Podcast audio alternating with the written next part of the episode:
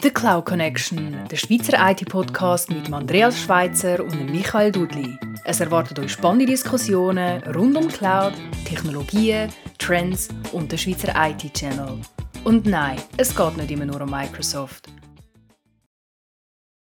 Ja, herzlich willkommen. Schon Folge 6 von unserem Podcast. Äh, guten Tag, Michi. Hallo Andreas. Guten Tag, ja, schon Folge 6. Äh, spannend. Unglaubliche Zeit vergeht. Ähm, mein Name ist Andreas Schweitzer, CEO von der NetAccess. Und ich bin Michael Dudli, CEO von der Xelon. Ja, heute haben wir ein, ein, spannendes Thema. Wir haben es im Vorgespräch schon gesagt, ich kann ein bisschen aus dem Neinkästchen plaudern. Oder? Wir haben über das Thema Zusammenschluss und Übernahme in der IT, wo, wo in den letzten Monaten und Jahren äh, extrem zugenommen hat. Ja, vor allem letztes Jahr. Ich habe irgendwo einen Bericht gelesen, äh, dass letztes Jahr eines der aktivsten Jahre war, wenn es um M&A-Geschichten geht, also Merchant Acquisition, ähm, in der Schweiz und ich glaube sogar in, in Europa. Ja, man liest, man liest ja fast täglich, oder? Also es ist extrem, wie, wie, wie viel dass man das liest. Die Medien sind, sind immer wieder ähm, voll von so, von so Themen. Und ähm, spannend, warum und, und ob das Sinn macht oder nicht. Und ich, ich habe es ja selber auch erlebt, durch den Zusammenschluss im, im 21. Ähm, und äh, ja, da erzähle ich gerne noch ein bisschen aus meinen Erfahrungen natürlich, die ich da gemacht genau, habe. Genau, du bist ja, du bist ja direkt betroffen. genau, kann man Thema, so sagen. Ja. Äh, äh, nicht nur betroffen, sondern auch Auslöser ja mit, mit deiner Entscheidung. Äh, Korrekt. Damals. Ja. Jetzt, ich meine, vielleicht allgemein, vor allem jetzt auf das Thema speziell von dir eingehen. Äh, was, sind aus deiner Sicht Gründe für jetzt die hohe Anzahl an Zusammenschlüsse in den letzten 12, 14 Monaten? Ist das, ist das Covid? Ist das die Wirtschaftslage? Was ist das der Grund?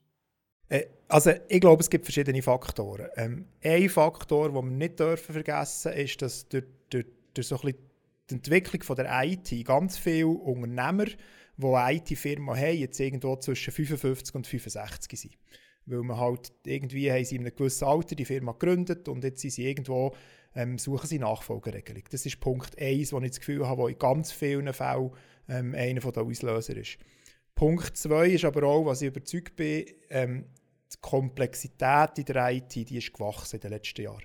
Und ich glaube, als, als 5-, 10 Mal Unternehmen wirst du es zunehmend schwieriger haben, äh, in dieser Welt auch wirklich ähm, ja, Erfolg zu haben, außer du spezialisierst dich wirklich auf irgendein spezielles Thema. Also einfach der, der IT-Anbieter mit 10 Leuten, habe ich persönlich das Gefühl, der wird längerfristig verschwinden, wenn er sich nicht wirklich spezialisieren kann.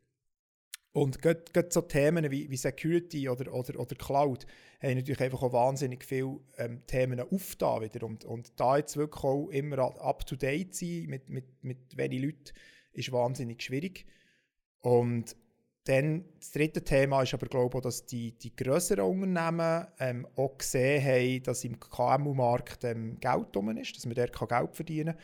Und haben sich natürlich den Markt, den sie vielleicht vorher nicht so erschlossen haben, durch gewisse Übernahmen auch erschließen äh, Das sind für mich so drei Faktoren, die sehr stark drin spielen, ähm, dass, es, dass die Entwicklung stattgefunden hat.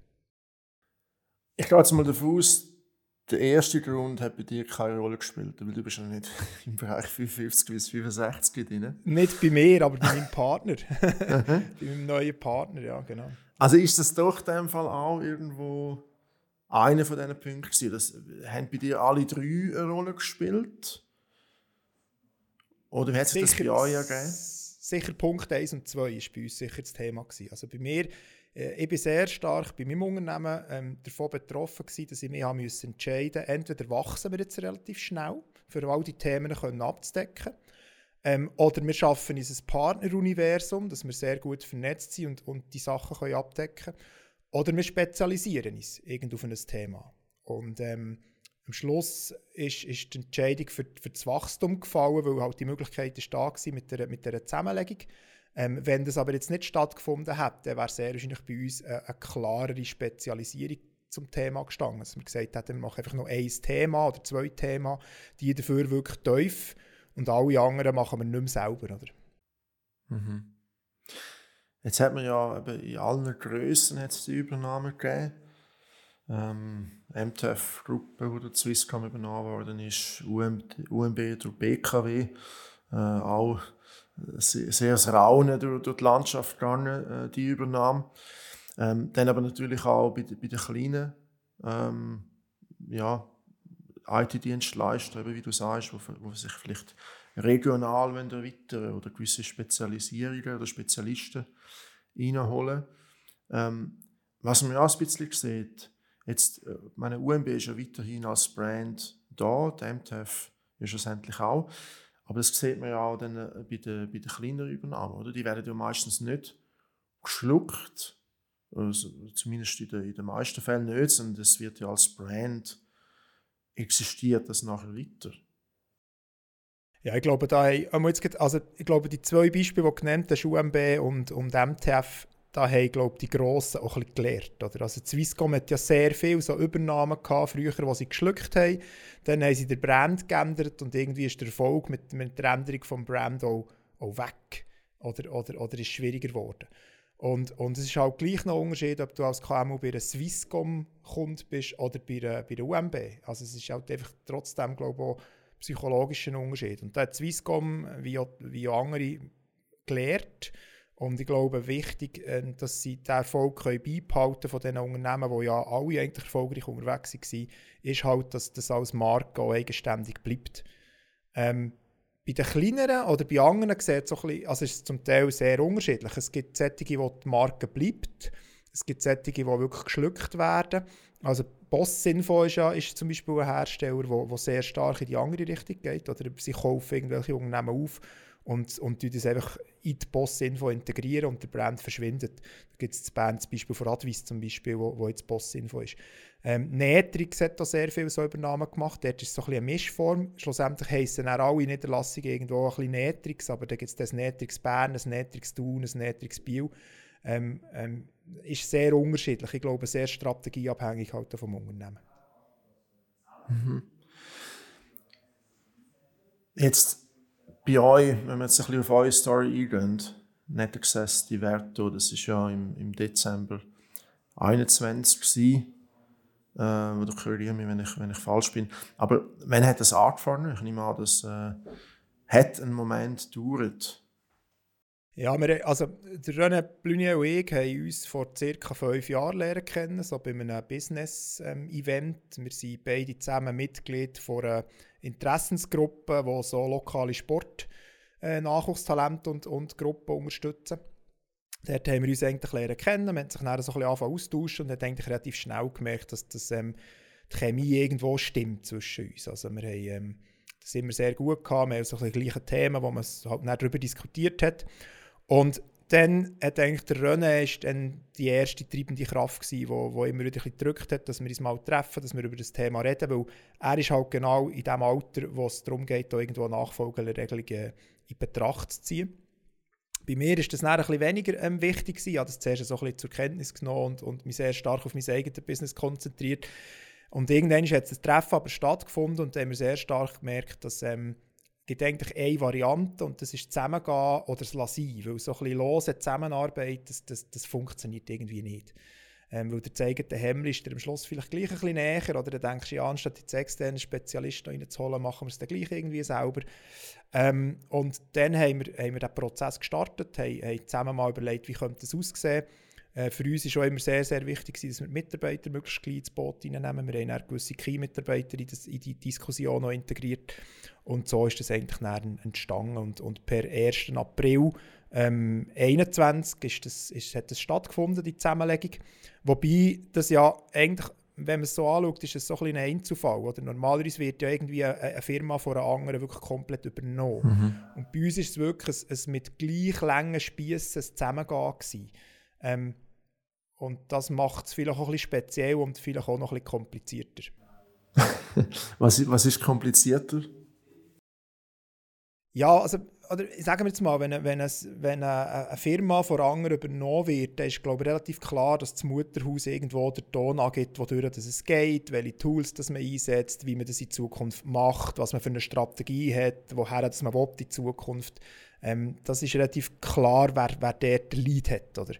Und bei uns ist, ist, sind zwei Sachen immer wichtig gewesen. Also es ist wirklich ein Zusammengehen ähm, mit gleich langen Spiessen. Das heisst, wir haben ja von Anfang an gesagt, es werden alle Mitarbeiter mitgenommen, egal ob man jetzt irgendwo vielleicht etwas optimieren können, Kostenoptimierungen machen. Also das haben wir ab, absichtlich nicht wollen, weil wir alle haben an Bord behalten ähm, und, und dann ist, ist die Diskussion natürlich immer auf Augenhöhe. Oder? Es gibt zwei Ticketing-Systeme, es gibt zwei Zeiterfassungssysteme, es gibt zwei Administrationen, zwei Buchhaltungen ähm, und so weiter und so fort. Und dann muss man herausfinden, ja, welches System führen wir jetzt weiter, wie tun wir das jetzt neu implementieren. Es gibt zwei Kulturen, welche Kultur oder welche Teile von der Kulturen führst du jetzt weiter, welche führst du nicht mehr weiter. Das sind so, ich sage jetzt mal, vielleicht bei uns ein bisschen die Schwierigkeiten wo wo bisschen anders ist, als wenn jetzt einfach ein grosser ist gekommen, der kauft den kleinen und dann ist klar, wer, wer die Vorgaben macht. Mhm. Mit was für einem Zeitplan habt ihr damals, als ihr die, die, den Merger eigentlich beschlossen habt, mit was für einem Zeitplan habt ihr gerechnet? Wie lange ihr das entsprechend in Anspruch nimmt, eben um dieses System zusammenzulegen? Hat es da eine Roadmap gegeben? Ja, wir haben das schon ein bisschen versucht, eine Roadmap zu machen, haben aber auch relativ schnell gewisse Sachen immer auch wieder müssen korrigieren weil man sich vielleicht auch ein bisschen verschätzt hat. Ähm, ist alles immer teurer und kostet mehr als geplant. Ja, äh, nee, das, dauert länger und ist teurer. So. Ich glaube, ein Faktor, den man einfach nicht unterschätzen darf, den wir auch wirklich gelernt haben und was wir sehr wahrscheinlich auch ein bisschen anders würden machen, sind die Mitarbeiter. Oder? Also man muss die Mitarbeiter wirklich mitnehmen. Ähm, wir dürfen zwar unter dem Strich sagen, das ist sehr gut gelungen, wir haben keinen einzigen Mitarbeiter aufgrund von der Fusion verloren ähm, jetzt in diesem in dem guten Jahr. Und ähm, es war aber herausfordernd und, und ich sage jetzt mal, wenn halt ein Mitarbeiter plötzlich in einem anderen Ticketing-System muss seine Sachen buchen und anders Zeit erfassen und so weiter, das ist ein Prozess, eine Veränderung, wo halt die Leute sich auch müssen daran gewöhnen äh, man muss so wieder überzeugen von diesem Tool, man muss sie betreuen, es ist ein Change-Prozess, den man, wo man wirklich muss begleiten muss. Und das sind so die Herausforderungen, die halt dann die halt da sind. Und das, das ist auch von der Kultur her, oder? es kommen so komplett unterschiedliche Kulturen aufeinander, und wenn wir sehr gleich ähm, aufgestellt sind, sind es doch zwei Unternehmenskulturen und die wieder in eine neue Unternehmenskultur zusammenzuführen, ähm, das, ist, das ist sehr spannend, aber das ist auch, ja, ist auch herausfordernd, sagen wir es mal so. Jetzt zwei Jahre nachher, wenn du damals hättest können ausmalen wo er in zwei Jahren steht, wenn du es jetzt vergleichst mit, mit dem, wo wir jetzt wirklich, wirklich stehen. Wie groß ist der Gap? Es ist sicher ein Gap. Also man, man hofft sich natürlich immer, dass man sich ein bisschen schneller entwickelt, als es schlussendlich ist. Ähm, aber es gibt auch Sachen, wo ich muss sagen, da haben wir uns wirklich sehr positiv entwickelt. Ähm, es ist ja jetzt eigentlich wirklich, seit wirklich dem Fusionsdatum 1. April ist es ein Jahr jetzt gerade, oder? Und ähm, was natürlich viel vorher angefangen hat mit Planen, mit Zusammenführen, das ist klar. Aber eigentlich seit, seit Stichdatum sind wir jetzt ein Jahr unterwegs. Und wir dürfen, müssen glaube ich schon sagen, wir haben uns in diesem Jahr stark mit den internen Prozessen und den internen Veränderungen befasst. Und das ist natürlich auch immer Energie, die du brauchst, für, für den internen Prozess aufrechtzuerhalten. Und gleichzeitig musst du ja den Kundenprozess darfst nicht vergessen. Also die Kunden müssen ja nach wie vor zufrieden sein. Sie müssen, auch für die Kunden, oder? Sie haben plötzlich neue Leute, die sie mhm. müssen lernen kennen. Es gibt Veränderungen in der, in der Zuteilung von der Techniker, vielleicht von den Verkäufern. Es gibt neue Gesichter. Und das braucht halt einfach alles Zeit. Und das ist das, was man vielleicht am Anfang auch ein bisschen unterschätzt hat. Ähm, und da gibt es gewisse Gaps, wo ich wirklich muss sagen, da, da haben wir uns ein bisschen, sind wir ein bisschen zu optimistisch gewesen. Ähm, aber unter dem Strich, ähm, wir würden glaube sehr viel wieder so machen. Und die Entscheidung ist, schon nie in Frage gestellt worden. Also die Entscheidung ist, ist die richtige gewesen und würden wir beide wieder genau gleich, genau gleich treffen. Was denkst du, wie, um jetzt den Bogen noch ein bisschen öffnen, ähm, auf die gesamte IT-Landschaft in der Schweiz noch ein bisschen zu sprechen kann? Jetzt die, die Merger Acquisition, äh, die stattgefunden haben, inwiefern verändert die, die Landschaft? Oder wir reden ja immer von, von der grossen Konsolidierung, die dann sollte, sollte anstehen oder anstehen. Ist das jetzt schon gewesen? Oder wie, ähm, was hat das für Auswirkungen aktuell? Mal Punkt 1. Und eben, ist das schon gewesen oder kommt da noch mehr auf uns zu?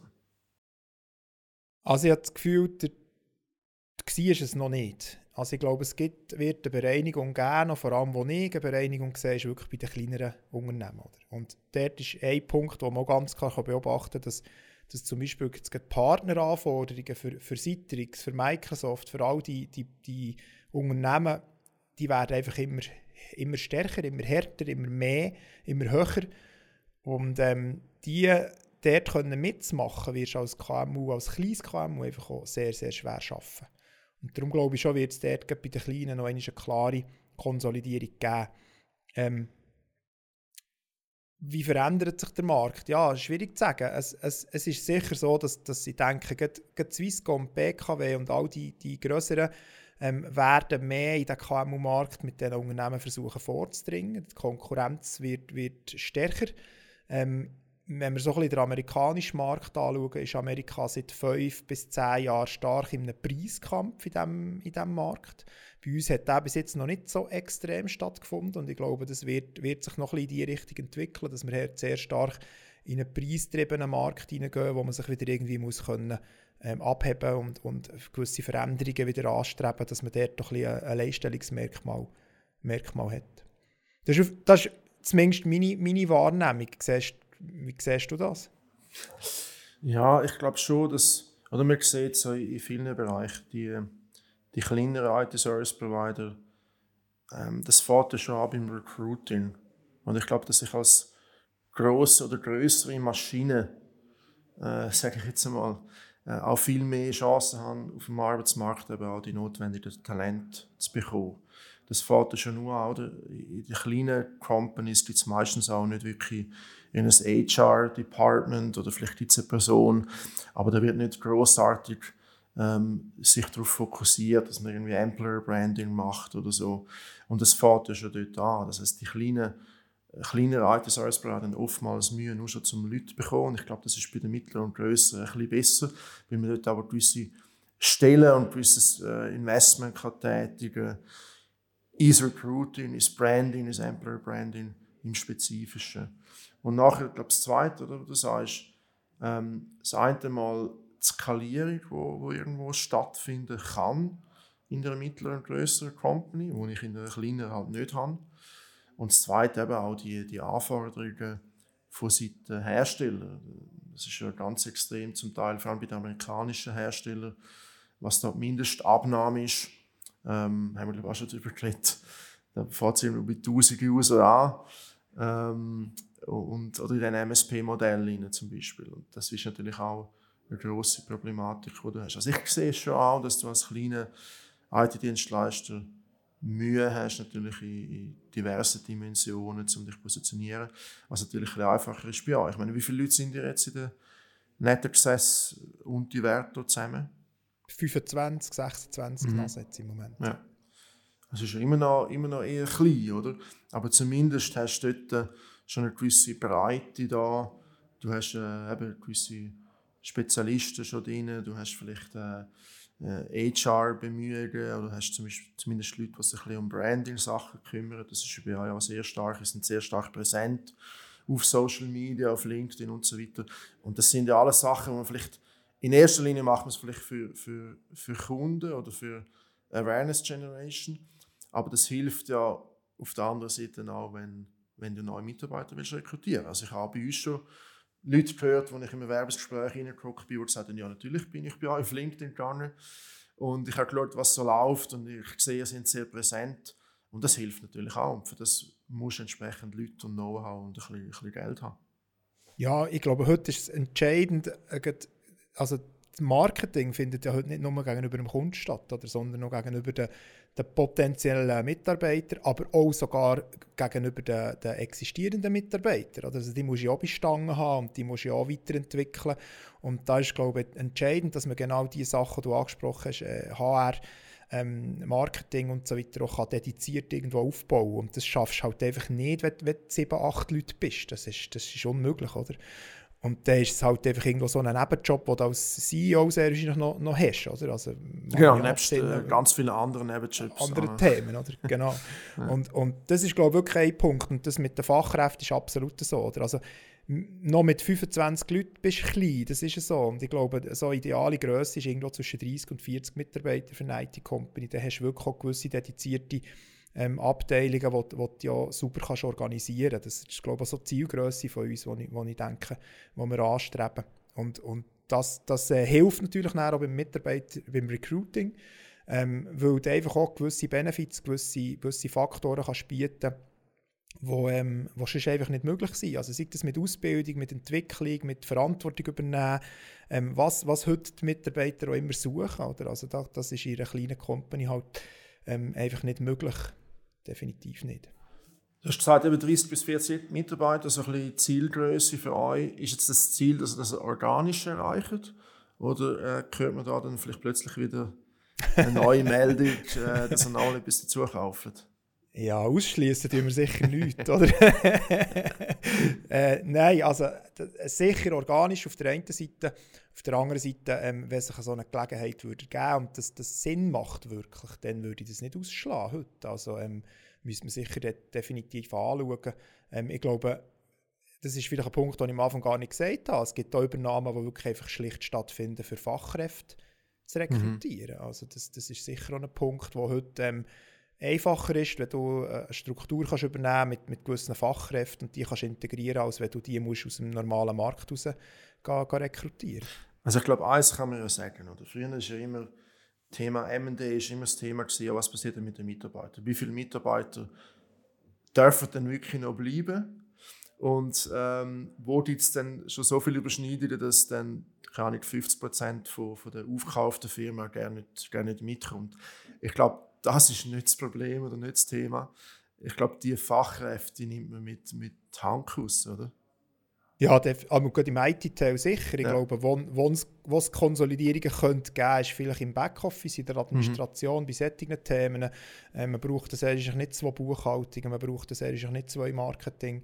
Ähm, dort ist sicher, ähm, ist sicher das Thema, wo man unter Umständen Optionen hat zum Optimieren, aber definitiv nicht bei den IT-Leuten. Ähm, auch nicht im Verkauf. Ähm, das, das sind Themen, die man mit Handkuss nimmt und, und wenn man ausbauen und eine Vorwärtsstrategie fährt, ist das sicher die, die Sache, die man muss mitnehmen muss. Ja.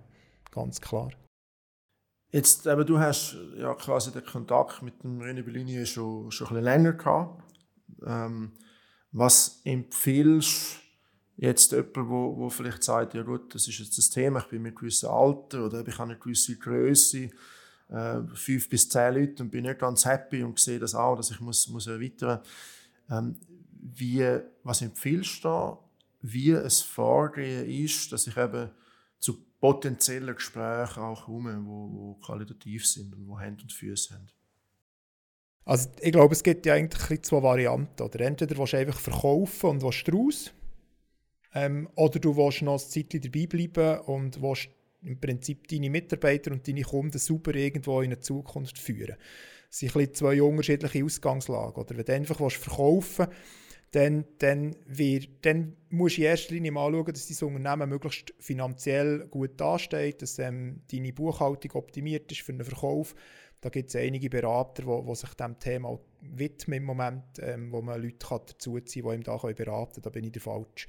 Ähm, auf der anderen Seite, was aber normalerweise sehr wahrscheinlich bei KMUs der sinnvoller Weg ist, dass man, dass man irgendwo sagt, ja, ich will noch ein bisschen dabei bleiben, ich will das aber sauber übergeben, längerfristige Planung haben. Und dann ist für mich ganz, ganz wichtig, dass man, dass man das frühzeitig angeht. Oder ich glaube, es ist nicht ein Prozess, der von heute auf morgen kann stattfinden weil wenn man so eine Übergabe hat, dann muss es ja irgendwo matchen. Also dann muss es wirklich passen. Es wird schwierig, wenn es dann nicht passt. Und das ist bei uns auch immer ganz wichtig gewesen, dass wir das wirklich das Gefühl hatten, dass es eben matcht, dass wir zusammen auch diesen Weg gehen können. Und ähm, es ist lustig, wir haben eigentlich beide gesagt, durch die Erfahrungen, die wir in der Vergangenheit hatten, ich werde nie mehr so ein Unternehmen haben mit 50-50 Beteiligung und heute sind wir wieder bei 50-50 für den Moment. Oder? Ähm, das, das, zeigt, dass das Vertrauen da ist, dass das stimmt. Und dort, glaube ich, wirklich, dass das braucht Zeit das braucht zwei, drei Jahre Zeit, dass man sich annähern kann und die Zeit muss man sich auch nehmen, wenn man wirklich ähm, ein Unternehmen übergeben will und auch längerfristig ähm, Erfolg haben Zudem, was man nicht darf vergessen ist ja, IT ist ein People-Business. Das heisst, Kunden haben ja auch das Vertrauen in die Person und nicht unbedingt in das Unternehmen. Und darum braucht es auf Kundenseite das Vertrauen, oder? dass man das langsam kann übergeben kann. Und wenn das so knallfall von heute auf morgen mhm. passiert, mhm. einfach mit einem Verkauf, dann ist die Chance halt auch sehr groß, dass, ähm, dass gewisse Kunden auch abspringen. Und darum sagen ja, wenn wir jetzt noch irgendeine so eine, äh, eine Akquisition würden machen, dann wäre für uns immer die Pflicht, dass der jetzige Unternehmer ähm, ein bisschen einen längerfristigen Plan noch mit uns hat, gemeinsam. Dass man dann das gemeinsam in eine Richtung treiben ähm, die Sinn macht und nicht einfach er verkauft und wäre morgen weg. Oder das, das wird schwierig. Mhm.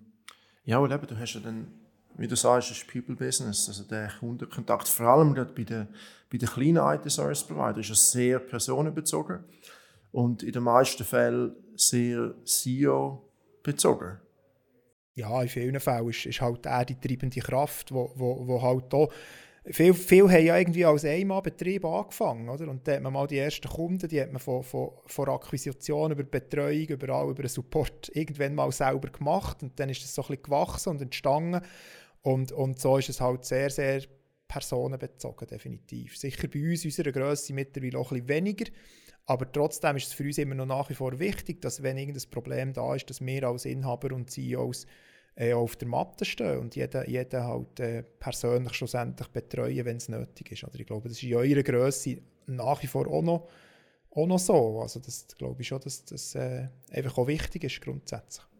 Mhm. Ja, definitiv.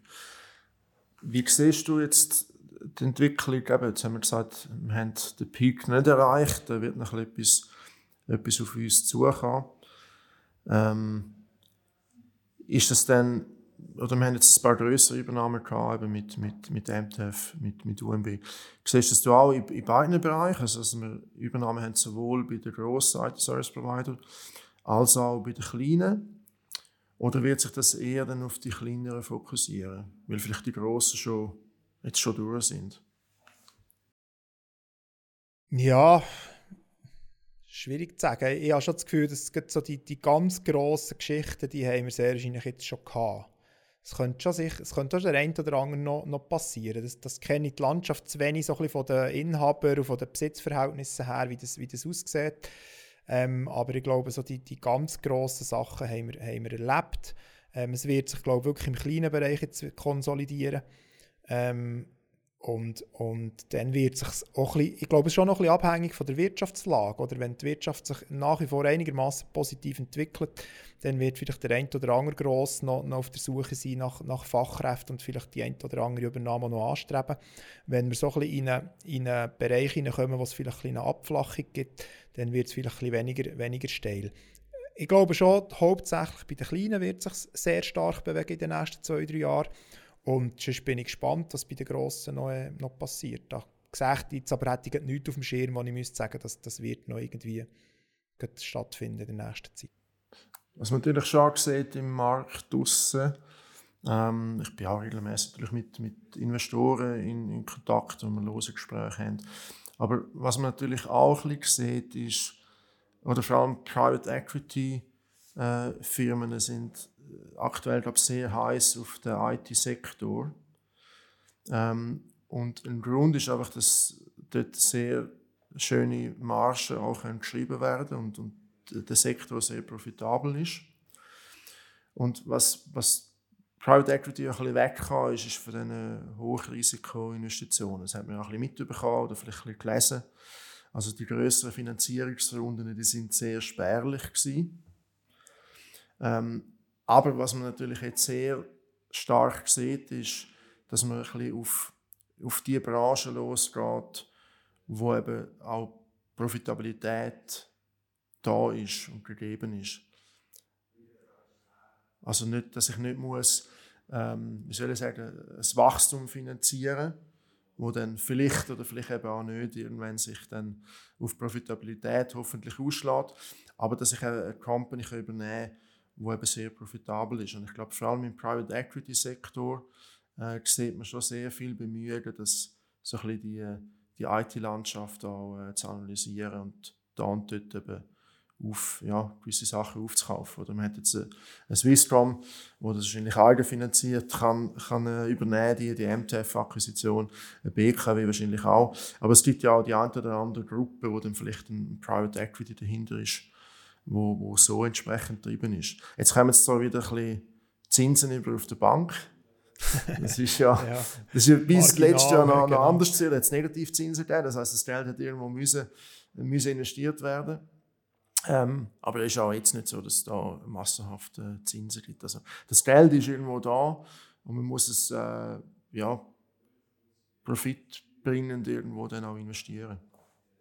Ich glaube, wenn wir, wenn wir so ein bisschen die Schweiz verlassen, haben wir das in den letzten Jahren sehr stark gesehen, dass auch in diesem Bereich ganz viel gegangen ist. Oder? Und genauso bei, bei Investorengesellschaften, ähm, die haben sehr stark investiert in den IT-Sektor. Und wenn man dort mal ein genau anschaut, wie die Besitzverhältnisse von den grossen IT-Firmen sind, dann ist es erschreckend, wie wenig Besitzer das es da gibt. Oder? Also, äh, da gibt es ähm, äh, das Beispiel Sophos, das von jemandem übernommen wurde, der schon sehr stark in anderen IT-Firmen investiert hat. Ähm, wir haben bei uns, wir sind zum Beispiel bei Dato, ähm, haben wir das gesehen, das von Kaseya übernommen wurde, also auch sehr eine riesige Company im MSP-Bereich entstanden ist daraus.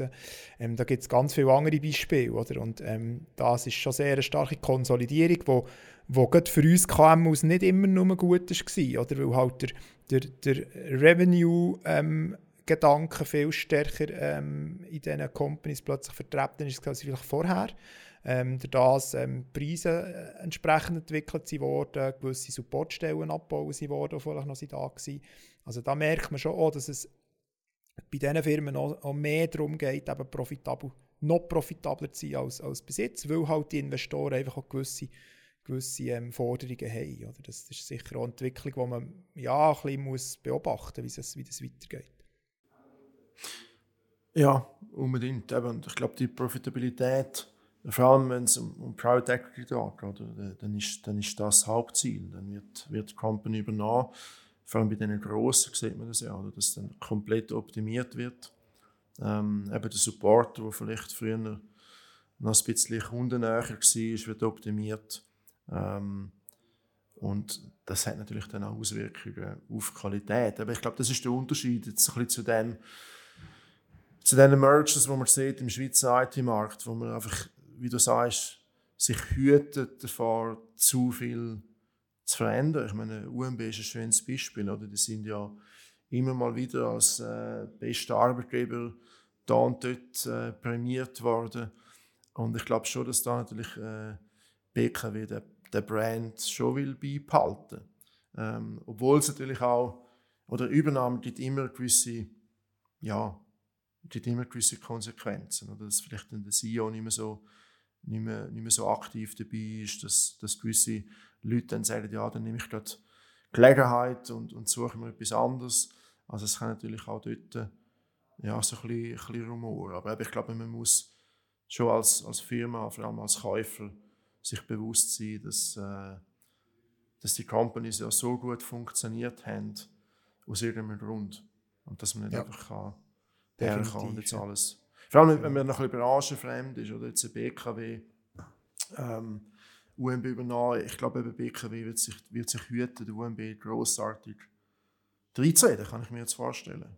Ja, das habe ich das Gefühl. BKW ist jetzt ein Beispiel, wo, wo wo auch so sehr viele Erfahrungen hatte von solchen Akquisitionen. Jetzt nicht im IT-Bereich, sondern in anderen Branchen. Oder? Also, ähm, im, in verschiedenen Branchen haben die schon Akquisitionen gemacht und die haben das eigentlich sehr erfolgreich immer so gemacht, dass die Unternehmen sehr, in, sehr autonom weitergeführt wurden. Und ich glaube, das ist, das ist das Zeichen und das haben sie auch, auch sehr gut gemacht. Ähm, bei Swisscom war das ein, ein Lernprozess. Gewesen, oder? Dort hat es früher ein bisschen anders funktioniert. Aber auch Swisscom, wenn wir so ein bisschen das Universum anschauen von Swisscom, haben wir doch jetzt einige IT-Companies, die wo, wo an Swisscom gehören, wo man vielleicht zuerst gar nicht, gar nicht so denkt. Oder wenn man es mal genauer anschaut, haben die ein, Rechts, ein, Recht, ein Rechtsuniversum aufbauen, ähm, für halt auch in diesen KMU-Markt ein bisschen anders können vorzudringen als mit dem Brand Swisscom. Oder mit dem Brand wird es zum Teil halt schwierig. Ähm, entweder ist man sehr standardisiert oder da ist man ein Enterprise, da ist man bei Swisscom vielleicht richtig, aber wenn man ein bisschen die Individualität hineingeht von einem KMU, ist Swisscom als Struktur sehr wahrscheinlich zu wenig flexibel. Das haben sie, haben sie erkannt und durch das, dass sie ähm, verschiedene haben übernommen ähm, können sie das mit diesen Firmen auch, auch bieten. Oder? Wie, wie siehst du das? Also, du bist noch sehr stark in, in so der Startup-Szene unterwegs. Merkt man das dort auch oder ist das dort völlig nicht das Thema oder, oder wie, wie verhält sich das? Ja, gut, was man dort sieht, ich habe es vorher schon ein bisschen erwähnt, oder? die klassischen Venture Capital Firmen, die sind ähm, auch sehr stark mit sich selber beschäftigt oder beziehungsweise mit den bestehenden Companies im Portfolio. Oder die Startup-Welt ist schon sehr stark getrieben dass man gesagt hat, okay, wir sind nicht profitabel, bewusst, sondern wir gehen sehr stark aufs Wachstum. Das heißt, wir wachsen 100 Prozent, aber wir nehmen den Verlust von, von x Millionen in Kauf, ähm, weil unser Ziel, unser reines Ziel ist das Wachstum. Und dann hat man natürlich einfach auch gesehen, eben Weltwirtschaftskrise etc. Ähm, haben das Thema ähm, von den Massenentlassungen auch ein bisschen angeschaut. Es sind natürlich viele Companies sind eben plötzlich nicht mehr profitabel gewesen, oder sind es nie gewesen. Und ähm, das Geld ist eben auch nicht mehr so locker geguckt, dass man einfach nochmal können, ähm, eine Finanzierungsrunde raisen Und dann haben viele Companies eben müssen auch wieder auf Bremsen stehen, Leute entlassen, etc. Und man sieht das eigentlich bis jetzt ähm, bei den kleineren Companies, also kleineren Finanzierungsrunden, sogenannte Seed Investments, wie man so schön sagt, da sieht man eigentlich keinen großen Unterschied, da ist weiterhin Geld da. Aber bei den größeren Finanzierungsrunden, so 5 Millionen plus, ähm, hat man schon sehr stark gesehen, dass da nicht mehr so viel äh, gegangen ist in den letzten ja, 12, äh, 18 Monaten zu diesem Bereich. Rein. Also da hat man schon sehr stark gesehen, dass da einfach äh, das Geld für die Finanzierungsrunden nicht mehr so da ist. Aber was man dann wiederum natürlich sieht, sind Akquisitionen ähm, eben von, von Private Equity, wo gesagt hat, gut, wir nutzen jetzt ein bisschen die Chance, eben die, die Startups, die haben nicht mehr so viel, nicht mehr so viel Geld zum Wachsen, die müssen ein bisschen, äh, ja, bisschen vorsichtiger umgehen mit dem Geld. Ähm, und, und, oftmals hat sich dann das auch ergeben, dass man dann Akquisitionen schon früher gemacht hat, äh, wo vielleicht noch vor zwei Jahren nicht stattgefunden hätten, weil die Startups gesagt ja, wir wachsen jetzt noch mal ein Jahr, zwei bis man da wirklich einen Exit anstrebt. Also das sieht man immer noch ein bisschen. Und das ist in ganz Europa so, in der Schweiz äh, natürlich auch. Das ist so ein bisschen die Tendenz, oder das, was man im Moment sieht, jetzt rein in der, in der Startup-Welt. Also es ist schon einmal ein bisschen anders natürlich. Auch in der Startup-Welt redet man meistens dann wirklich von Investitionsrunden mit, mit Minderheitsbeteiligung. Also es kommt eine Company in, Venture Capital, ein Private Equity, die sagt, ich investiere Geld und ich bekomme 10, 15, 20 Prozent äh, von der Company ähm, dann schlussendlich mit. Und das ist ein bisschen der Unterschied, glaube ich, jetzt zu der IT-Welt, wo ja meistens nicht Minderheitsbeteiligungen sind, sondern im Normalfall komplette Übernahme oder zumindest Mehrheitsbeteiligungen. Ihr seid ja sehr stark ähm, involviert oder involviert beteiligt mit, mit den Datacenter-Anbietern. Oder ihr seid in verschiedenen Datacenter auch, habt ihr eure Rack, eure Cages. Wie, wie sieht es dort aus? Also dort habe ich so ein das Gefühl, dass die grossen Geschichten eigentlich ähm, schon sehr von ausländischen Anbietern ähm, äh, betrieben werden. Mit, mit einer grossen Ausnahme ist, glaube ich, wirklich Green. Oder, oder, oder ist das anders? Ja, Green gehört ja auch einem französischen Investor. Okay. Ja. Ähm, also ja, das ist schon so. Ich bin, oder Netflix ist ja ein Beispiel. Die haben ja auch Datacenter eigentlich mal selber betrieben und haben das dann wieder verkauft. Das ist, glaube ich, eine ähm, holländische Company oder so. Ja, genau, bin ich ganz sicher. Aber ja. dort ist auch das Thema, oder? Weil sie sagen, ja, wir können schon selber betreiben, aber wir, wir kennen uns dort nicht aus, es skaliert nicht, etc. Und ich glaube, Datacenter-Betrieb ist schon etwas, wo, aber das ist sehr prozesslastig, sehr betriebslastig. Und wenn du dich nicht so damit auskennst oder ähm, wenn du dich nicht darauf fokussierst, sage ich es mal so, dann ist es natürlich auch schwierig, um das ein nebenbei noch zu betreiben. Und darum eben, ein schönes Beispiel ist ja auch äh, das E-Shelter Data Center, wo wir ja auch drin sind. E-Shelter ist, ist eigentlich eine deutsche Company gewesen, mit Betonung auf gewesen, weil das sind aufgekauft worden durch NTT. Und NTT ist wiederum eine japanische ähm, Gesellschaft, wo, wo Datacenter unter anderem betreibt. Und ja, also ich glaube, das, das geht eben bis in Datacenter rein. Äh, eben hinter Green steht auch französischer Investor. Also von dem her. Nichts Neues. He. Nichts Neues, definitiv nicht. Nein, ich glaube, die Konsolidierung, oder, das, das führt eben, wie du es gesagt hast, ähm, man muss die Effizienz irgendwo können steigern und wenn man da Überschneidungspunkte hat, äh, wo man sich gegenseitig kann unterstützen kann, jetzt das, weil eben das ein reiner Datacenter-Provider ist, der auf der ganzen Welt nichts anderes macht als das, hat das auch wieder Auswirkungen auf ähm, die Effizienz von dem Betrieb, vielleicht sogar auf den, auf den Preis, hoffentlich, wenn es das auch dann äh, weitergeht. Und ja, aber wie du sagst, oder, das ist sowohl bei dir der Fall, dass du sagst, hey, wir können zusammen einfach besser, schneller, fokussierter wachsen als, als irgendwo allein. Ja, und, und ich finde, wichtig ist schon, dass man ein, ein Ökosystem aufbaut um sich herum, oder? Aber rein nur mit dem Ökosystem ist es halt auch schwierig. Also wenn du irgendwie drei, vier Leute bist oder sieben Leute bist und nur mit Partnerschaft und Ökosystem lebst, dann, dann ist halt der Verwaltungsaufwand auch gross. Oder dann brauchst du eine gewisse Größe und dann musst du halt wirklich schauen, für was brauche ich denn wirklich noch ein Ökosystem und mhm. das, das baust du dann auf. Und ich glaube, das ist auch ein bisschen eine Entwicklung, dass man wirklich in die Ökosysteme hineingeht, dass man das, das vorwärts treibt. Aber so eine Grundbasis musst du halt einfach haben. Ich glaube, das merkt auch dir, oder? Also von der Größe her, ähm, dass du einfach eine gewisse Größe braucht, sonst ist es schwierig. Ja, unbedingt. Und eben die Ökosysteme, die funktionieren nur bedingt. Du hast es, glaube ich, eingangs erwähnt. Schlussendlich ist dann irgendwo auch sich jeder selber am nächsten, weil ich muss, muss meine Löhne zahlen. Ähm, genau. und, und nicht äh, die vom, vom Ökosystempartner. Das heißt, ich glaube, es ist eine Kombination. Also man kann nicht alles mit Ökosystem lösen, das funktioniert nicht. Eine gewisse Grundlage, wie du sagst, die muss da sein und die muss man sich erschaffen. Entweder macht man das selber oder man ist der Meinung, okay, ich komme auf die 30, 40 Leute kritische Größe und wenn ich der Meinung bin, dass es nicht funktioniert, dann muss ich schauen, was es für, für Joint Ventures gibt und in welcher Form dass sie stattfindet. Ich sage nicht, dass das Ökosystem nicht funktionieren kann, aber ich glaube schon, dass wenn man sich auch legal zusammenschließt, äh, gibt es nochmal eine ganz andere Kraft. Mm, absolut, absolut. Ja, und die Firma Xelon kauft noch irgendwie etwas auf in nächster Zeit?